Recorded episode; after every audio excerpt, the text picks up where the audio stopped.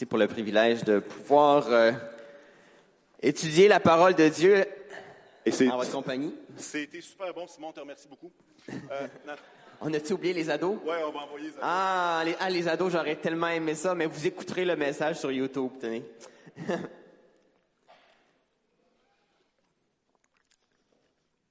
Alors, ça se veut euh, une, une série vraiment biblique, donc une étude de deux livres du Nouveau Testament. Est-ce qu'il y en a qui aiment la Bible, qui aiment lire la Bible ici? Soyez pas gênés, ne serez pas persécutés. Donc, on va tout de suite euh, ouvrir le premier livre, la première lettre aux Thessaloniciens, au chapitre 4, verset 1. Lisons trois, trois courts euh, passages des, des épîtres. Maintenant, donc, frères et sœurs, vous avez appris de nous comment vous devez vous conduire et plaire à Dieu. Et c'est ce que vous faites.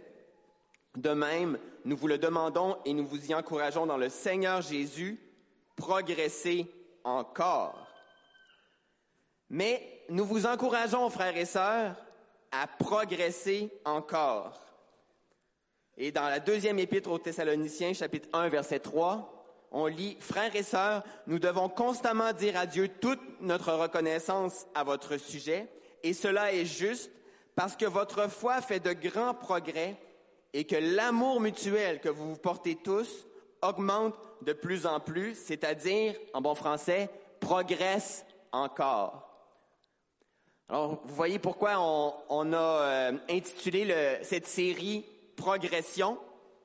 C'est vraiment euh, le focus de, l'apôtre Paul et, des, des auteurs de ses épîtres. Donc, euh, prions, si vous voulez bien. Seigneur, merci avant tout d'avoir fait de nous tes enfants. De nous faire confiance, Seigneur, pour qu'on soit tes témoins dans ce monde. C'est un privilège que tu nous accordes. Et on te demande de nous éclairer dans cette étude des lettres aux Thessaloniciens pour que notre meilleure compréhension donne lieu à une plus grande obéissance de notre part, Seigneur. Utilise Simon, utilise aussi Pasteur Francis au cours des prochaines semaines pour nous pointer clairement la voie de la progression.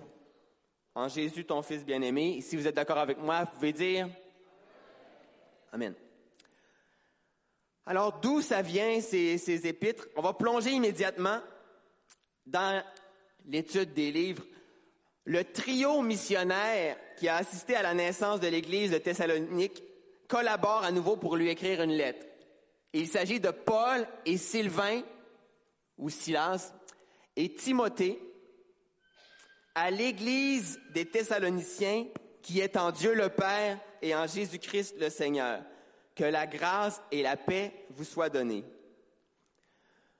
Donc, on trouve l'historique de la relation entre ces hommes et, l'Église de Thessalonique euh, dans le chapitre 17 du livre des Actes des Apôtres. Et on voit vraiment que euh, Paul et Silas ont été envoyés en mission d'évangélisation dans cette, euh, magnifique ville de la Macédoine.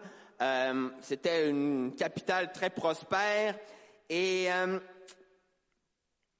une petite capsule linguistique. Vous allez être intéressé de savoir qu'il y a un mot dans la ville de Thessalonique, il y a un mot que vous connaissez. Le mot Nike, qui vient du grec, ni, hein, Nike, Nike, qui veut dire victoire en grec. OK. Maintenant, j'aimerais que vous fermiez les yeux. Tout le monde, allez embarquez, prêtez-vous au jeu, je ne vous ferai pas faire rien de bizarre. Là. Fermons les yeux, moi je vais ouvrir pour pouvoir lire mes notes. Et j'aimerais que vous imaginiez l'église des Thessaloniciens qui reçoit cette lettre pour la première fois. Oubliez le, logo de Nike un instant. Oubliez aussi les cathédrales monumentales de l'Empire byzantin. L'Église de Thessalonique n'a pas eu le temps de poser encore une seule brique. Ils se réunissent probablement dans la cour ou dans le jardin d'un de leurs membres les plus fortunés. Vous pouvez maintenant ouvrir les yeux et me regarder. C'est pas une église peut-être dans le sens moderne qu'on comprend. L'Assemblée des Thessaloniciens, c'est un jeune mouvement, un jeune, très jeune mouvement et très dynamique. OK? issu d'une campagne d'évangélisation percutante de trois, quatre semaines, selon les commentateurs. C'est-à-dire que Paul et Silas ont prêché l'Évangile, ont fait des réunions comme la nôtre ce matin pendant une durée de trois, quatre semaines. Qui sait que ça passe vite, une campagne de trois, quatre semaines? Et après, ils ont dû fuir la région pour sauver leur tête. C'est très intéressant de, de, réaliser que cette semence-là a été, a été déposée dans, dans le cœur des, des, des gens de Thessalonique dans un, un blitz de, de ministère euh, très court mais très intense. Selon euh, le théologien John Stott, dans les lettres aux Thessaloniciens, on a une sorte de fenêtre sur une toute jeune église au milieu du premier siècle. Si vous êtes bon en calcul, le milieu du premier siècle, ça signifie que Jésus avait foulé le sol de la Palestine, était mort et ressuscité dans, dans les 20 ans qui ont précédé la naissance de cette Église. C'est assez récent. 20 ans en arrière, 2004, euh, ouais, n'ai pas nécessairement une bonne mémoire historique, euh, mais qu'est-ce qui s'est passé en 2004? Mes fiançailles. Ah oui, ah, excuse-moi. Là, je suis gêné. Une chance, on s'est acheté un nouveau sofa-lit. Je pense que je vais dormir dedans hein, cette nuit. Euh, OK. C'est pas en 2003? Là, je fais dur, là. Là, j'essaie de me, me racheter puis je m'enfonce. OK. Euh, mais en, lisant ces lettres-là, on découvre l'histoire de l'origine de l'Église, leurs défis et leur potentiel immense. Parlant de potentiel, OK? Ils partent pas avec rien, là. Là, je vous disais qu'ils ont, connu une campagne d'évangélisation de trois, quatre semaines, mais comme potentiel, ils ont l'Ancien Testament. Ben, ça, c'est les trois quarts, là. ils n'ont pas le Nouveau Testament, mais ils ont l'Ancien Testament. Ils ont certains Juifs dans leur, euh, qui ont des connaissances dans l'Ancien Testament, dans leur groupe. Euh, il y a même des, des, euh, des prosélytes, là, des, euh, des non-juifs, des Grecs qui avaient accepté euh, le Dieu de l'Ancien Testament, le Dieu de la Bible, et qui, qui croyaient, donc qui avaient une certaine connaissance. Puis, comme potentiel, ils ont également ben, un privilège que nous, on n'a pas eu, ils ont vu Paul et Silas à l'œuvre. Même si c'était pas pendant très longtemps, ils ont vu les apôtres remplis du Saint-Esprit, euh, qui ont même été euh, mandatés par Jésus en personne, et ils ont vu à l'œuvre. Donc, ils ont, ça. C'est quand même des bons atouts, mais euh, il y avait des défis aussi. Revenons juste au premier verset.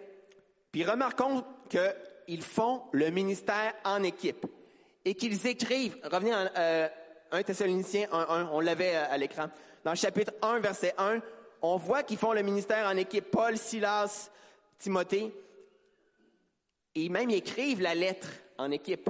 C'est quelque chose. Avez-vous déjà essayé d'écrire un courriel à, plus qu'une personne?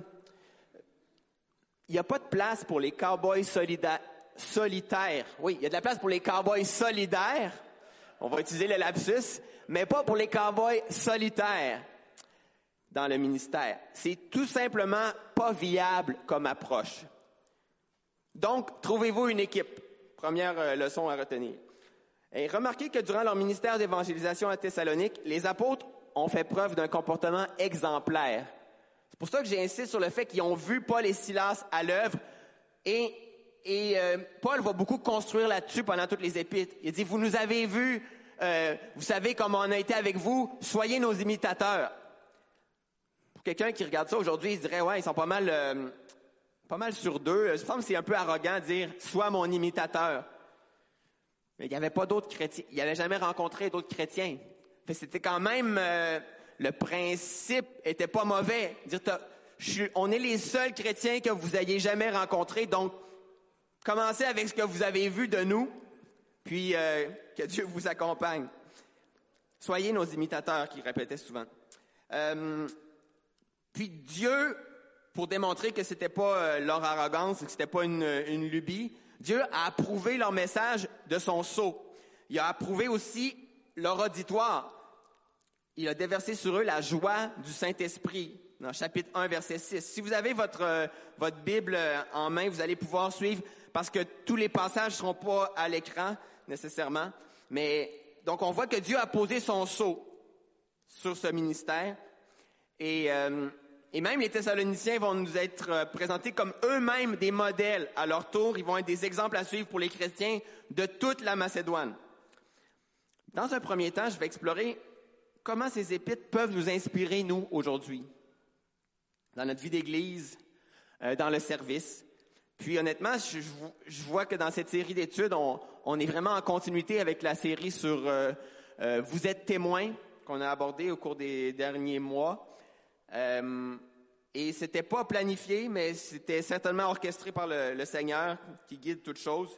Donc, euh, vous allez, vous allez voir que Dieu a de la suite dans les idées. Dans les prochaines semaines, Pasteur Francis va, va développer deux autres thèmes importants qui s'appliquent aussi à notre vie personnelle, mais tout ça pour nous inspirer à la progression. Est-ce que vous êtes avec moi? On n'est pas contre la progression? Parce que le Carrefour chrétien de la capitale se veut une église en mouvement. Ça fait partie de notre ADN, ça on pourra en reparler. Euh, pour l'instant, contentons-nous de reconnaître que notre foi, tout comme celle des, Thessaloniciens, on a besoin de l'enseignement des apôtres. On a besoin de la parole de Dieu pour nous guider. Euh, ils étaient, ils étaient fervents, ils étaient bouillants, ils étaient ben, de jeunes chrétiens. Je vais en parler un peu plus tard. Mais ils avaient besoin d'être enseignés. Il y avait des défis. Bon, le premier et non le moindre, euh, ils étaient la première église chrétienne dans cette région-là. Il n'y avait rien qui avait été fait encore.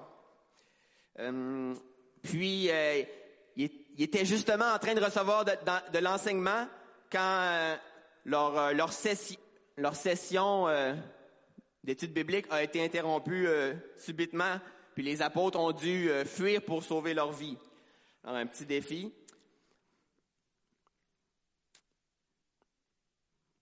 Puis il y avait de la persécution, juste pour mal faire.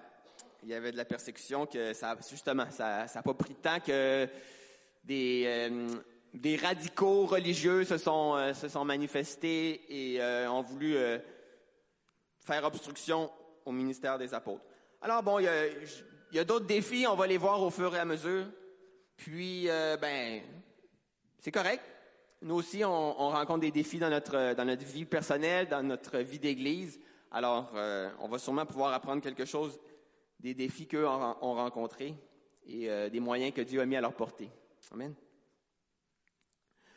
Peut-être juste une petite parenthèse parlant du contexte. Bon, le contexte de la Grèce à l'époque, quand même très religieux, beaucoup de divinités, beaucoup de croyances, de mythologie.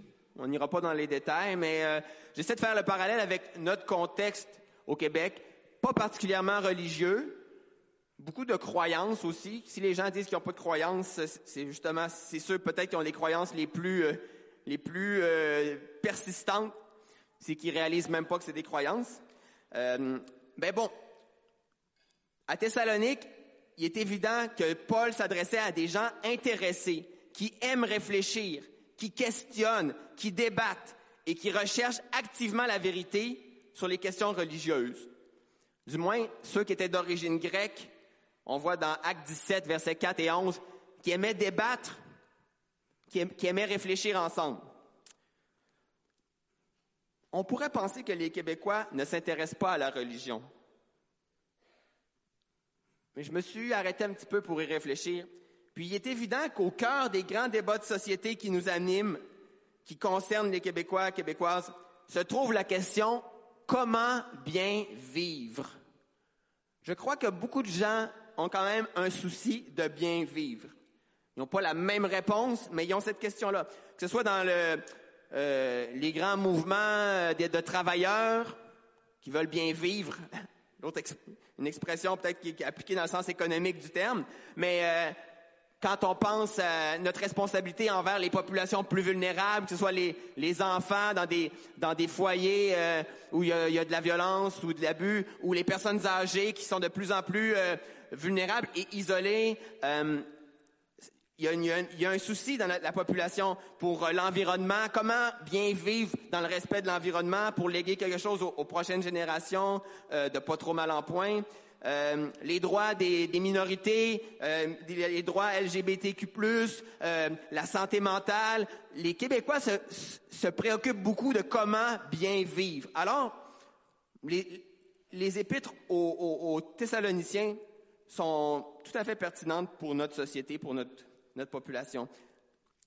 Et malheureusement, la plupart des gens croient que l'Église n'a rien d'intéressant à dire sur ces sujets. Je vais vous dire au contraire, la Bible ne nous dit pas seulement comment bien vivre, mais elle révèle aussi pourquoi vivre. Et ça, je serais même prêt à dire que c'est une exclusivité de la foi chrétienne, le pourquoi vivre. Et pour citer 1 Thessalon- Thessaloniciens 2.12, c'est parce que Dieu nous appelle à son royaume et à sa gloire. Est-ce que c'est pas une bonne raison de vivre, ça? Hein? Que Dieu nous appelle, que Dieu a un plan, que Dieu a voulu notre existence et que c'est pas une existence de misère, c'est pas une existence euh, de, fausse liberté dans la rébellion, dans la, poursuite de nos, euh, nos désirs charnels, dans la poursuite de nos, euh, petits, petits rêves euh, terrestres, mais c'est un appel à son royaume, à son règne et à sa gloire. Amen. Alors, euh, brièvement, c'est évident que Paul et Silas auraient souhaité rester plus longtemps à Thessalonique. Leur œuvre restait inachevée. Donc, il y avait encore beaucoup à enseigner. Il y avait peut-être euh, effleuré un peu les, bases de la foi chrétienne, le message de la croix, euh, l'identité de Jésus. Mais il y aurait eu tellement plus à dire et à transmettre. Par contre, il y a quelque chose que les, apôtres n'ont pas eu à enseigner. Ça, c'est assez fascinant. Et euh, c'est l'amour. L'amour des chrétiens a, a comme jailli, certains diraient par magie, nous on sait c'est, qui la source, mais l'amour des chrétiens naît de l'intervention directe de Dieu dans leur cœur. Et on voit ça à plusieurs endroits, que ce soit dans chapitre 3, verset 12, chapitre 4, verset 9, puis dans combien d'autres épîtres que Paul a écrites. Et la comparaison, la comparaison que je veux vous faire, c'est que l'amour, l'amour agapé, l'amour euh, chrétien, inconditionnel, l'amour puissant de Dieu, c'est comme le système d'exploitation inclus dès le départ dans la vie chrétienne. Et quand je parle de système d'exploitation, là, je parle pas du capitalisme. OK? Les jeunes, les jeunes savent de quoi je parle. là. Le système d'exploitation, c'est un peu euh, ce qu'on appelait le logiciel de euh, le DOS. C'est qui qui parlait du y a, il y a- il MS-DOS. On pouvait programmer des jeux. Je regarde Jean-Frédéric. Moi, j'ai fait de la programmation avant que la programmation devienne cool sur MS-DOS. Bon, fin de la parenthèse. Euh, bon, alors, notre système d'exploitation, ça vient avec le Saint-Esprit lors de notre nouvelle naissance. Mais on va avoir besoin de le mettre à jour régulièrement. Est-ce que vous acceptez les mises à jour du Saint-Esprit? Cliquez oui. Est-ce que vous vous rappelez d'avoir eu votre premier ordinateur portable, votre premier téléphone intelligent? Étiez-vous emballé par toutes les possibilités qui s'offraient à vous dans cette petite machine? Si vous êtes comme moi, j'ai souvenir de, mon premier euh, dinosaure, mais c'était tout nouveau, tout beau.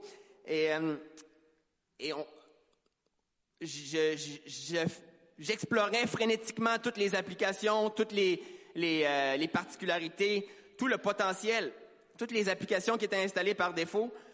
Puis si vous êtes comme moi, ben, on se sent rempli d'une nouvelle confiance. C'est comme, il n'y a pas de slogan. Qu'est-ce qu'on pourrait dire? L'avenir dans votre main ou le monde à, à, à porter euh, au bout de vos doigts. Euh, toutes sortes d'outils qui promettent de rendre notre vie plus facile et plus divertissante. Qui voudrait pas avoir une vie plus facile et plus divertissante? Ce que je veux dire, c'est que l'amour qu'on reçoit et que Dieu dépose dans nos cœurs au début de notre vie chrétienne, lorsqu'on on rentre dans cette relation avec lui, c'est comme notre iOS, c'est comme notre Android, c'est c'est ce qui nous, caractérise et ce qui, nous, ce qui nous permet de fonctionner en tant que chrétiens. Dans 2 Thessaloniciens 1.3, euh, Paul va parler de l'amour mutuel que vous vous portez tous. On l'a lu tout à l'heure, euh, c'était un des premiers passages. L'amour mutuel que vous vous portez tous. C'est, selon Jésus, la marque distinctive du disciple. Donc, euh, c'est normal. C'est tout à fait cohérent avec l'enseignement de Jésus que ce phénomène prenne place, que les chrétiens deviennent, euh, euh, des, gens remplis d'amour. Peut-être qu'ils n'étaient pas dans notre personnalité à la base, mais ça le devient. Ça devient par l'œuvre de Dieu. Donc, euh, en quoi, en quoi le message de la Bible, le message dans Thessaloniciens, euh, nous invite à la progression? Ben, un des premiers euh, thèmes qui apparaît clairement, c'est la progression dans le service.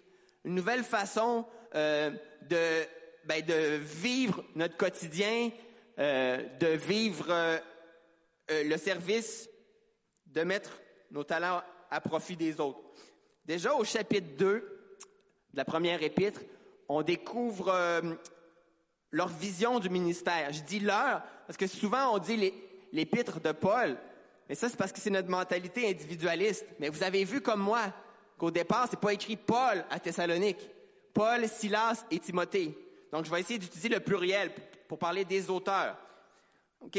On voit leur vision du ministère, leur vision du service. On pourrait aussi parler de leur approche missionnaire. Puis il est évident que leur mandat, c'était de communiquer l'Évangile, communiquer la bonne nouvelle. Donc, dans un sens, on peut tous s'identifier à eux parce que même si on n'est pas pasteur, évangéliste, on est tous des communicateurs.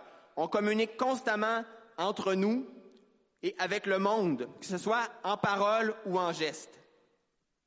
Paul, Silas et Timothée vont alors dévoiler leurs motifs et leurs moyens de communiquer avec les autres.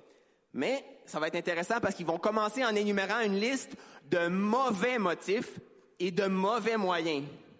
C'est souvent une bonne façon d'apprendre, d'enseigner quelque chose. Je vais te montrer comment ne pas le faire. Après, je vais te montrer comment le faire. On évite tout de suite bien des faux pas. Donc, euh, voici les mauvais motifs. Les motifs. Pourquoi je communique avec les autres? Bon, en, abordant d'abord les, mauvais motifs, euh, ben, c'est une invitation aussi à s'examiner. C'est aussi, on va rétrécir un peu l'éventail des, motivations humaines pour identifier c'est quoi le, motif pur qui, plaît à Dieu. Donc, un premier un mauvais motif. Pourquoi je communique avec les autres? C'est l'erreur. Au chapitre 2, verset 3. L'erreur peut, nous motiver. C'est plate à dire, là, mais j'ai souvent vu ça de mes yeux. Donc, euh, une personne qui, se présente et qui dit, je viens vous annoncer une nouvelle doctrine. Et ah, là, c'est quand même intriguant. Moi, je serais le premier à ouvrir mes oreilles. Une nouvelle doctrine. J'aime bien une, une citation d'un pasteur, dont j'oublie le nom, qui disait, euh, si c'est si nouveau en matière d'enseignement biblique, si c'est nouveau, c'est certainement faux. Et si ce n'est pas faux, ça doit pas être si nouveau. on est d'accord? Si, on apporte un nouvel enseignement euh, qui n'est pas dans la Bible, euh, ben on peut pas dire que c'est biblique. Donc si c'est nouveau, ça doit être faux. Puis si c'est pas pas faux, alors on va le retrouver à quelque part dans la Bible. Je parle au niveau de la théologie, de l'enseignement de la, la, vérité spirituelle, la vérité biblique. Donc, euh, voilà. Éliminons tout de suite ce premier motif. Deuxième mauvais motif, c'est l'impureté. Il, est un peu plus difficile à détecter. L'impureté, euh, c'est le motif où je cherche à séduire et j'en ressens du plaisir. On peut très bien imaginer quelqu'un qui, euh, sous une apparence spirituelle, peut-être sous une apparence religieuse, euh, cherche à séduire, cherche euh, ben, à ressentir un peu le, l'excitation, le, pouvoir, hein, l'ascendant qu'il a sur les autres, ou peut-être même juste de plaire au sexe opposé. Il faut pas se cacher, c'est dans l'être humain, l'impureté. Donc, c'est difficile à détecter chez les autres, puis je veux pas être celui qui va juger à l'apparence. On peut pas juger uniquement à l'apparence.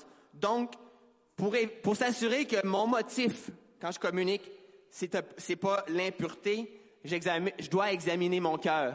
Je dois m'examiner. Pourquoi je fais les choses? Bon, regardez, j'ai mis mon, complet, là. Est-ce que j'ai fait ça pour séduire? Euh, que, ben, vous pouvez pas le savoir, dans le fond. C'est moi qui dois examiner mon propre cœur. Je m'habille pas comme ça au, quotidien. Est-ce que j'ai fait ça juste pour bien paraître?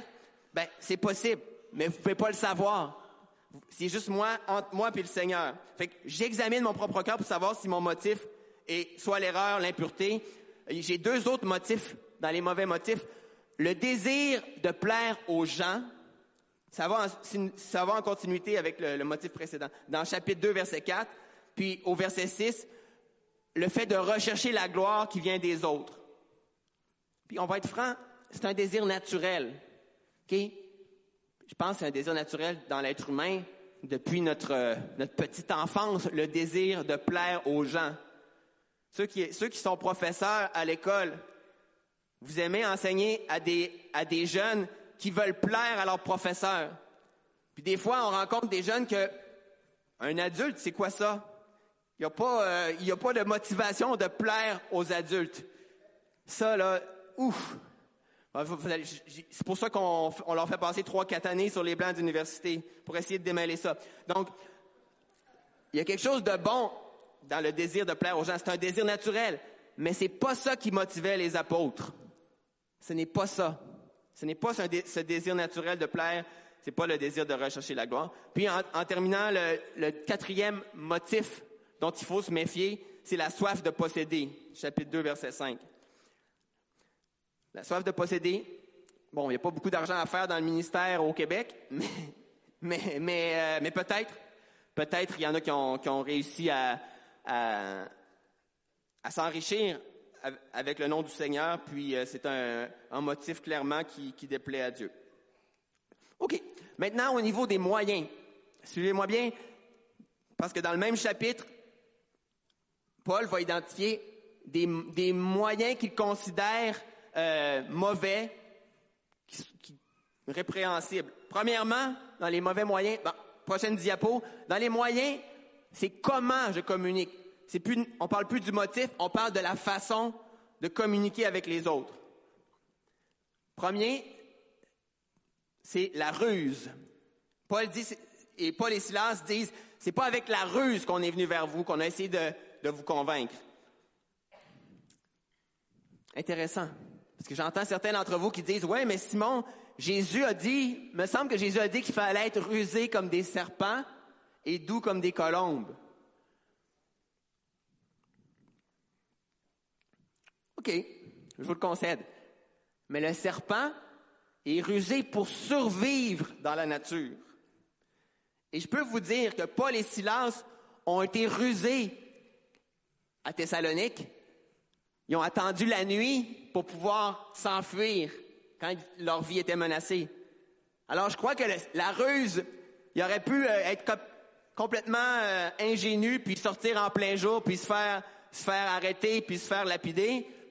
Ils ont été plus, plus wise en bon français. Alors, c'était pour leur survie. Gloire à Dieu pour la ruse quand, quand ça peut, euh, ça peut prolonger nos jours. Mais c'était pas la ruse qui les a amenés à, convaincre les Thessaloniciens. Des fois, juste une petite, euh, une petite parenthèse, des fois, il y a des églises qui usent de stratagèmes pour faire rentrer les gens dans leur réunion. Comme on va faire un flyer, on va, on va faire des posters, mais on dira pas que c'est chrétien. On va dire, il y a des jeux, des collations, euh, il va y avoir euh, de la bonne musique. Les gens rentrent, puis entendre parler de Jésus mort sur la croix pour leurs péchés. On- L'intention peut-être était bonne. On veut qu'ils soient sauvés. Mais les gens voient bien en rentrant qu'on n'a pas été honnête avec eux. On leur a même pas dit qu'ils rentraient dans une église. Ça, c'est, c'est pas les, bons moyens, la ruse, pour pouvoir communiquer. Communiquer une grâce, communiquer l'évangile. Deuxième moyen à, se méfier, les paroles flatteuses. Au chapitre 2, verset 5. Les paroles flatteuses, euh, socialement, c'est presque la norme. C'est une, technique de marketing. euh, c'est vraiment beau ce que vous portez. Bon. J'ai lu que c'est souvent parce qu'on est nous-mêmes susceptibles. Quand on utilise des paroles flatteuses, OK, là, c'est pas une vérité, c'est pas, euh, pas le Saint-Esprit qui parle, c'est, une opinion, mais quand même, je la partage avec vous. Et c'est, je pense, c'est euh, un théologien allemand, Bonhoeffer, qui, disait, c'est souvent parce qu'on est nous-mêmes susceptibles qu'on va, va flatter les autres. Parce qu'on préfère nous-mêmes être flattés plutôt qu'être confrontés à la vérité. C'est là qu'on réalise que c'est un moyen qui est bien malsain, parce que c'est des compliments, mais qui euh, n'ont pas tellement le but de valoriser la personne ou de lui faire du bien. C'est des compliments euh, avec une arrière-pensée, un désir de manipuler. Donc voilà, c'est certainement pas un moyen que les apôtres ont voulu utiliser. Et le troisième et dernier moyen dont on doit se méfier, c'est l'usage de la force. Au chapitre 2, verset 6, Paul et Silas disent, on aurait pu, euh, en tant qu'apôtre, on aurait pu venir imposer notre autorité. Et là, je trouve ça très important de développer. Il y en a certains qui diraient, oui, mais la Bible dit d'honorer nos parents et de respecter les autorités que Dieu a placées. Donc, je suis d'accord que quand on, lit un verset, il ne faut pas le sortir de son contexte, puis il faut le mettre en, en contrepoids avec toute la vérité de la Bible. Alors, on croit au principe de l'autorité, on croit que Dieu nous demande d'honorer nos parents. Jésus a aussi dit dans Matthieu 23, 8, Un seul est votre maître et vous êtes tous frères. Vous tous, vous êtes frères. Donc, si c'est le Seigneur lui-même qui nous a dit, vous êtes tous frères et un seul est votre maître, moi, Jésus-Christ. Donc, le principe d'autorité devrait toujours être soumis à la parole de Jésus, notre maître. Êtes-vous d'accord avec moi? Alors, il nous dit qu'il est notre maître et que tous les autres, nous sommes frères, nous sommes sœurs. OK, tu veux que tes enfants t'honorent, tu veux que bon, tes, tes employés respectent ton autorité, euh, que, tes, que tes locataires respectent ton autorité en tant que propriétaire, c'est légitime.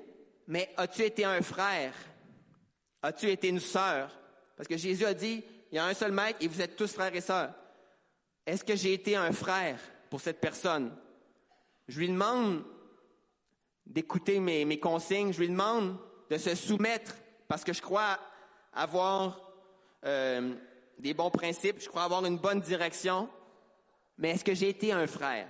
On devrait toujours se poser cette question-là. Et je, reviens à, à, notre théologien euh, Dietrich Bonhoeffer, théologien qui a, qui a marqué l'Église protestante au 20e siècle, puis malheureusement a été euh, assassiné par euh, le, régime d'Adolf Hitler à cause de sa volonté de résister à l'antisémitisme puis euh, à la doctrine nazie. Bonhoeffer, qui, a écrit dans un de ses classiques, en anglais c'est Life Together, en français je pense c'est de la vie communautaire. Justement, il parle de la communauté. Il dit, pour Jésus, l'autorité dans la communauté s'appuie sur le service fraternel. L'authentique autorité spirituelle se trouve uniquement là où on a d'abord exercé le ministère d'écoute. Je pensais que j'entendrais un Amen. le ministère d'écoute, le ministère d'aide, le ministère de soutien et le ministère de proclamation. Donc, oui, l'autorité est biblique. Oui, l'autorité dans la communauté a sa place, mais seulement dans un contexte de service fraternel. Et je vais vraiment beaucoup insister là-dessus ce matin. Euh, et il dit aussi dans le même livre, la personne qui a vraiment écouté et servi et soutenu les autres est vraisemblablement celle qui sera portée à parler le moins. Ouf. Je vais le relire parce que c'est un peu contre-intuitif. Euh, on est un peuple de la parole, hein? Là, notre frère Bonhoeffer, lui, nous suggère que la personne qui a vraiment écouté les autres, servi les autres, soutenu les autres, va vraisemblablement, vraisemblablement être portée à moins parler. Peut-être justement parce que ça nous ramène à l'humilité et qu'on n'a pas réponse à tout et qu'on n'a pas les, solutions nécessairement aux problèmes des autres et que hum, peut-être le Seigneur nous a placés auprès d'eux simplement pour les soutenir, les écouter sans donner de leçons. Que Dieu nous donne le courage de parler quand c'est le temps de parler. Mais est-ce que j'ai été un frère? Est-ce que j'ai été une sœur? Voilà la bonne question. OK, on a vu les, mauvais moyens, les, mauvais motifs, les, mauvais moyens. Allons voir qu'est-ce qui est la bonne approche. On va aller dans le positif maintenant. Donc, c'était quoi leur méthode à Paul et Silas, leur mode de communication? On s'entend que si Paul et Silas écrivent cette lettre aux Thessaloniciens, c'est parce qu'ils sont convaincus d'être animés de bons motifs. Ils sont convaincus de savoir employer les bons moyens pour aider les nouveaux chrétiens. À quoi ressemble leur approche? Elle pourrait être résumée dans ces deux composantes. Et c'est une, approche très relationnelle. Il y a la composante maternelle et la composante paternelle. OK? Et il utilise textuellement ces mots-là au chapitre 2, verset 7, il va parler de la composante maternelle du ministère, du service. Lui, Silence, ils disent qu'on était comme une mère. Et ça consiste à prendre soin des autres, au point de se sacrifier soi-même. Est-ce que c'est pas ça qu'une mère fait pour ses petits?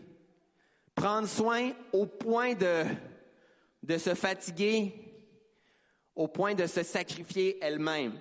Donc, il y, a, un modèle pour nous.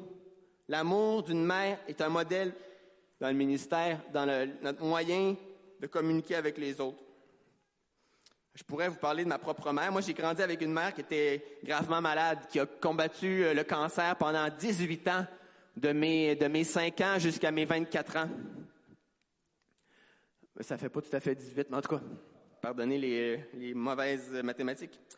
Euh, mais c'est une mère qui s'est sacrifiée.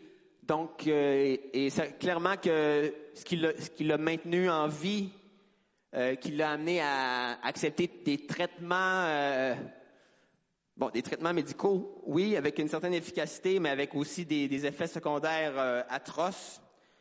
Euh, ben, c'était par amour pour ses enfants qu'elle voulait voir grandir. Donc, je suis reconnaissant pour l'amour d'une mère. Et l'amour d'une mère, ben, je pense que ça vient du cœur de Dieu. Dans Genèse, on nous dit que Dieu créa l'homme à son image, homme et femme, il les créa. Donc, je suis reconnaissant pour l'amour d'une mère qui, qui m'a révélé une, partie du cœur de Dieu. Maintenant, la composante paternelle, ça vous intéresse? Dans le même chapitre, au verset 11 et 12, Paul et Silas vont dire qu'ils ont été euh, comme un père pour les Thessaloniciens. Donc, l'approche chrétienne a cette composante maternelle et cette composante paternelle. Celle-ci se manifeste dans l'exhortation chaleureuse, un peu comme euh, un entraîneur. Une exhortation chaleureuse à suivre les voies du Seigneur. C'est un peu ce que, ce que le rôle que devrait jouer un papa chrétien dans la famille, dans la famille euh, nucléaire, si on veut, la, la famille euh, euh, terrestre. C'est le rôle d'encourager ses enfants. Tout à l'heure, on a parlé d'imposer l'autorité. Malheureusement, cette idée-là, souvent appelée le patriarcat, est souvent confondue avec le, christianisme. Mais ça n'a rien à voir. Parce que le, selon, l'apôtre Paul, le, le rôle du papa chrétien, c'est d'encourager, réconforter, exhorter. Je trouve pas ça euh, paternaliste dans le sens négatif du terme. Euh, puis lui-même, il dit, moi j'ai été comme ça pour vous, les Thessaloniciens. J'ai été comme un, papa. Je les considérais un peu comme ses enfants spirituels. Un autre trait qui ment pas, c'est le lien d'attachement qui relie le serviteur de Dieu aux gens qu'il sert. Euh, au chapitre 3, on voit qu'il s'inquiétait pour ses enfants, comme un parent. Là-dessus, je vais vous raconter une anecdote euh, dont j'ai été témoin. Euh, un parent qui s'inquiète pour ses jeunes. Cette anecdote remonte au 15 février 2005. Mon frère se préparait, euh, mon frère qui est un peu plus jeune que moi, on était tous à la maison encore, on n'était pas encore mariés, donc euh, il se préparait à, aller étudier à l'étranger. Euh, il étudiait en architecture, il allait faire une session au Liban, dans une école d'architecture au Liban. Un pays qui avait connu la guerre civile dans les années 70-80, mais un pays quand même qui, est, qui- a une grande histoire, une, peut-être une, grande histoire aussi sur le plan de l'architecture. Donc c'était c'était un beau projet. Ma mère euh, ben, était plus ou moins euh, rassurée, mais elle, savait qu'il y avait l'esprit aventurier, donc elle l'a encouragé là-dedans. Mais le jour de son départ, le 15 février 2005, à la une du journal Le Soleil qu'on recevait à la maison, une grosse photo de Beyrouth qui est en flammes parce qu'il y a eu des attentats terroristes. L'ex-président Rafik Hariri a été assassiné lors d'un un attentat au véhicule piégé. Et ma mère, en voyant la une journal, s'est mise à crier. J'ai rarement entendu une angoisse d'une mère qui s'inquiète parce qu'elle devait laisser partir son fils au front. Bon, il n'allait pas étudier euh, littéralement dans Beyrouth, il allait, il allait dans une université, mais quand même dans un pays qui était bouleversé. L'amour d'une mère, l'inquiétude d'un parent, on peut très bien s'imaginer. Et c'est ce- genre d'inquiétude-là que Paul et Silas ressentaient après avoir quitté le- leur, euh, leur bébé chrétien. On pourrait vraiment les appeler des bébés chrétiens. Et Paul et Silas et Timothée aussi s'étaient épris d'affection pour eux. Ils les appelaient leur espérance. Vous êtes notre espérance, notre joie, notre couronne de gloire. Il y a vraiment comme une fierté hein, d'un parent pour son bébé. Dites, si, un petit conseil d'amis, si un parent vous envoie une photo de son bébé, dites jamais qu'est-ce que vous pensez du bébé, là. C'est pas ça le but. C'est que vous dites, il est beau, il est belle. That's it. C'est, il est vraiment beau, il est vraiment belle. OK. Euh, mais c'est normal de ressentir une fierté saine et sainte. Bon. Il nous reste pas beaucoup de temps, mais je, veux- qu'on regarde ensemble une, euh, une vignette, un, cas précis où euh, d'un défi relationnel, d'un défi dans l'Église. Et vous allez voir que euh, l'amour chrétien, il n'y a rien de fleur bleue, rien de calinours, pour utiliser une expression du pasteur Denis Morissette, j'aimais bien. C'est pas un amour de calinours. Vous êtes d'accord? OK. Euh, parfait. Allons voir, ben, premièrement, dans 1 Thessaloniciens 5, 14, on va pouvoir l'afficher. Nous vous, nous vous invitons, frères et sœurs, avertissez ceux qui vivent dans le désordre, réconfortez ceux qui sont abattus, soutenez les faibles, faites preuve de patience envers tous. Non, ce verset ne s'adresse pas spécifiquement aux parents d'ados. Aver- Avertissez ceux qui vivent dans le désordre. Non, non. non, non. Non, non, non, non, c'est pas pour les parents d'ados. C'est plutôt une série de recommandations concrètes pour la santé de l'Église. Ben, à bien y penser, c'est un peu comme être un parent d'ado, finalement. Parce que, inévitablement, il va y avoir dans l'Église des personnes qui vont remettre en question l'autorité. Je regarde les, profs qui enseignent à des ados. Euh, c'est normal dans l'Église, il va y avoir des gens qui vont, qui vont questionner l'autorité, qui vont tenter de repousser les limites de l'acceptable qui vont mettre à l'épreuve notre patience. Hein? Donc, c'est pas pour rien qu'il dit avertissez, faites preuve de patience. Il y a une façon de vivre l'Église dans une époque difficile, avant d'être pleinement entré dans le règne de Dieu. On n'est pas encore euh, au ciel. Euh, il est vrai que lors de l'avènement du Seigneur, il va, il va retrancher toute ivraie du milieu de nous. Il va effacer toute larme de nos yeux. Mais en attendant, qu'est-ce qu'on fait? Bonne question, hein? Comment doit-on réagir lorsqu'on réalise qu'une personne a un comportement inadmissible dans notre groupe? Mais là, on a dans la deuxième lettre aux Thessaloniciens un exemple magistral d'une situation qui nécessitait une correction dans la vérité et dans la douceur. Et on va lire ensemble. Là, on lit un long, passage. On va, va pas le décortiquer, mais on va, on va essayer d'appliquer tout ce qu'on a vu euh, depuis le début de mon message. Donc, euh, 2 Thessaloniciens, chapitre 3, verset 6. Peut-être on revient à la diapo précédente. Nous vous recommandons, frères et sœurs, au nom de notre Seigneur Jésus-Christ, de vous éloigner de tout frère qui mène une vie désordonnée et ne suit pas les instructions reçues de nous. Vous savez vous-même comment il faut nous imiter car nous ne sommes pas livrés au désordre parmi vous, et nous n'avons pas mangé gratuitement le pain de personne. Au contraire, nuit et jour, dans la fatigue et dans la peine, nous avons travaillé pour n'être à la charge d'aucun de vous. Non que nous n'en ayons pas le droit, mais nous avons voulu vous donner en nous-mêmes un modèle à imiter. En effet, lorsque nous étions chez vous, nous vous recommandions ceci. Si quelqu'un ne veut pas travailler, qu'il ne mange pas non plus. Nous apprenons cependant que quelques-uns parmi vous mènent une vie désordonnée. Ils ne travaillent pas, mais se mêlent des affaires des autres. Nous invitons ces gens-là et nous les encourageons par notre Seigneur Jésus-Christ à travailler paisiblement pour manger leur propre pain. Quant à vous, frères et sœurs, ne négligez pas de faire le bien. Si quelqu'un n'obéit pas à ce que nous disons par cette lettre, notez-le et n'ayez pas de relation avec lui afin qu'il en éprouve de la honte. Ne le considérez pas comme un ennemi, mais avertissez-le comme un frère. Quelle est l'approche biblique de la discipline? Moi, ce que je vois ici, puis si vous, serez d'accord avec moi, c'est un reproche explicite suivi d'un encouragement fraternel. Puis euh, je veux préciser que ce passage ne concerne en rien les personnes qui, pour une raison ou pour une autre, sont inaptes au travail. Si vous recevez de l'assurance chômage, de l'aide sociale, la solidarité sociale, des rentes d'invalidité ou je ne sais quoi, il n'y a aucune condamnation de la part de Dieu parce que vous marchez selon l'esprit et non selon la chair. Vous êtes des contribuables du royaume de Dieu.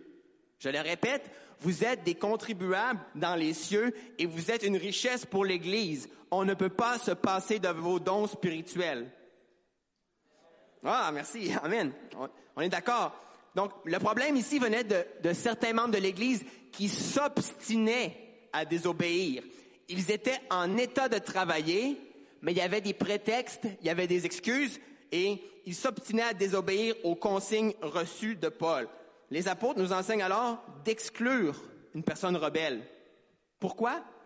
Ça semble cruel euh, à première vue, mais c'est pour augmenter les chances qu'elle regrette son comportement en sentant les effets désagréables de sa désobéissance, qu'elle choisisse de changer afin de réintégrer le groupe. Alors c'est vraiment dans le but de, que cette personne-là soit réintégrée, soit restaurée. L'alternative est, tout simplement intenable. On ne peut pas laisser un frère ou une sœur s'enfoncer dans le péché, s'enfoncer dans l'erreur. Tant qu'un être humain est encore en vie, il peut se repentir d'un péché. Il peut même se repentir plusieurs fois pour le même péché. Et Dieu est gracieux et Dieu est bon. Mais quand la mort arrive, c'est définitif. On ne va pas laisser un être humain vivre dans le regret éternel d'avoir rejeté le pardon de Dieu que Dieu lui offrait de son vivant.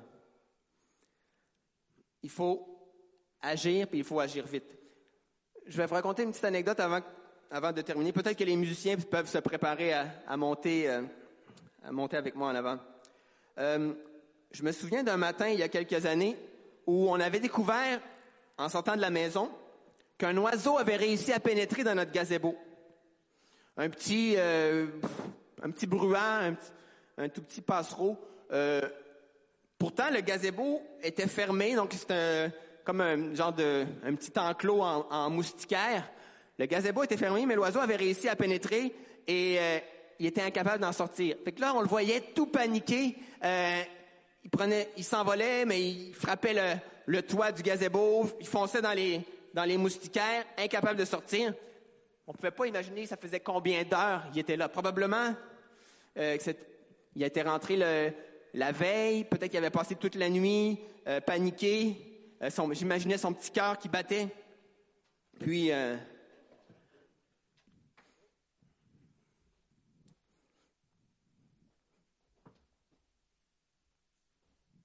qu'est-ce que j'aurais pu faire pour l'aider? J'aurais pu lui dire, euh, crois en toi, tu es capable. Vis ta best life. Tu vas pouvoir être libre. Il y a des, achète mon livre, les sept clés pour avoir une vie libre et victorieuse. Puis, cet oiseau-là, il était un peu comme, comme nous. Il était perdu, il avait besoin d'un sauveur, une aide extérieure. Et là, bon, dans, je me prétends, prétends pas que je suis le sauveur, mais dans cette histoire-là, je joue le rôle du sauveur, OK? Fait que ce que j'ai fait, j'avais vu ça, j'avais vu ça à la télé. J'ai pris une serviette ou une couverture, puis euh, je dis bon, je voulais impressionner mes enfants, parce que mes enfants aiment beaucoup les animaux, ils aiment les oiseaux. Fait que là, j'ai vu le petit oiseau qui se débattait. Dis, pour pouvoir le secourir, j'ai lancé la couverture sur lui. Comme ça, il paraît que ça les calme. C'est comme, il fait tout noir. Euh, c'est la nuit, pour eux, en tout cas, de leur point de vue. Et là, j'ai pris le petit oiseau dans la couverture et j'ai pu, euh, j'ai pu le sortir du, du gazebo et lui rendre sa liberté. Eh bien, c'est ce que Jésus veut faire avec toi, mon frère, mon ami, ma sœur. Il veut te rendre libre, mais est-ce que tu veux le laisser s'approcher? Dans le prochain passage, en effet, Dieu ne nous a pas destinés à subir sa colère, mais à posséder le salut par notre Seigneur Jésus-Christ. Le Christ est mort pour nous afin de nous faire vivre avec lui. Trois petits mots. Mort pour nous. Mort pour moi. Mort pour toi, Jésus. Si tu les reçois, ces mots-là, si tu les médites, si tu les acceptes, Dieu va te transformer de créature mortelle à quelque chose de beaucoup mieux. Est-ce que tu réalises que ce message d'amour, ce sauveur Jésus est venu pour toi, pour moi?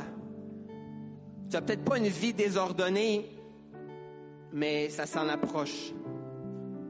Toi aussi, tu as un côté rebelle, des choses que tu aimes, que tu devrais pas. Ce qu'on appelle des idoles. Toi aussi, tu es touché au fond de ton cœur. Ce Dieu vivant et vrai, il te réclame. Il te réclame tout entier pour lui. Est-ce que toi, tu veux être délivré des choses qui déplaisent à ton Créateur? Est-ce que tu veux être libre? Est-ce que tu veux te laisser t'approcher par le, le Seigneur Tout-Puissant afin qu'il te fasse vivre sa liberté? J'aimerais ça pouvoir te dire qu'est-ce que les, les jours et les années nous réservent. Mais tout ce que je peux te dire pour l'instant, c'est que Jésus est un refuge, un protecteur et que tu n'auras rien à craindre si tu lui confies ta vie.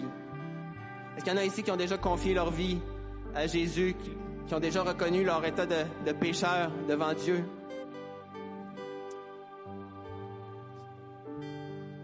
C'est simple, c'est si simple.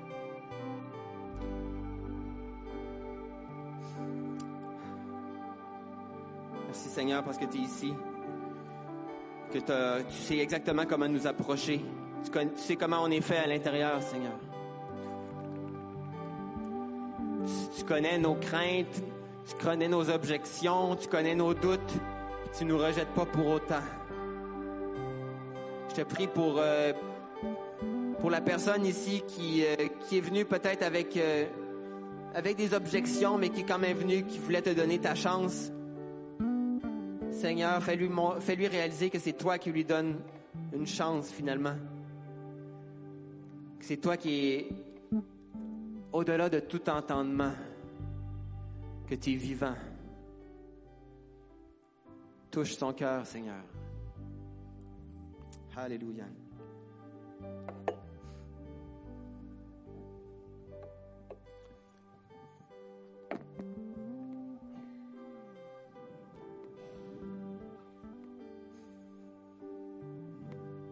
Dans quelques instants, je vais inviter ceux qui, euh,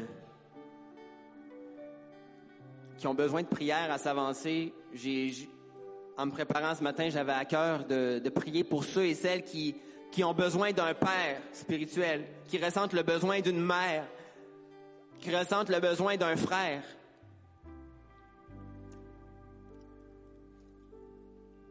Je sais pas ce que tu vis, puis si on avait le temps, je, t'écouterais m'en parler. On n'a pas beaucoup de temps, mais mais je sais que Dieu veut pas que tu ressortes d'ici sans avoir ressenti l'amour d'un père, l'amour d'une mère, l'amour d'un frère ou d'une sœur.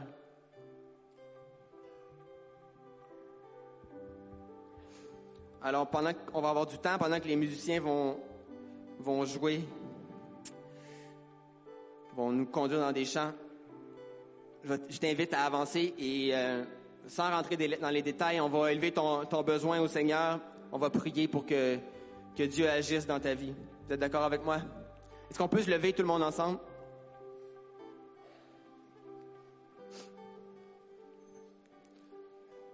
C'est quoi le titre du chant? Le centre de ma vie. Amen. On va centrer nos yeux sur Jésus.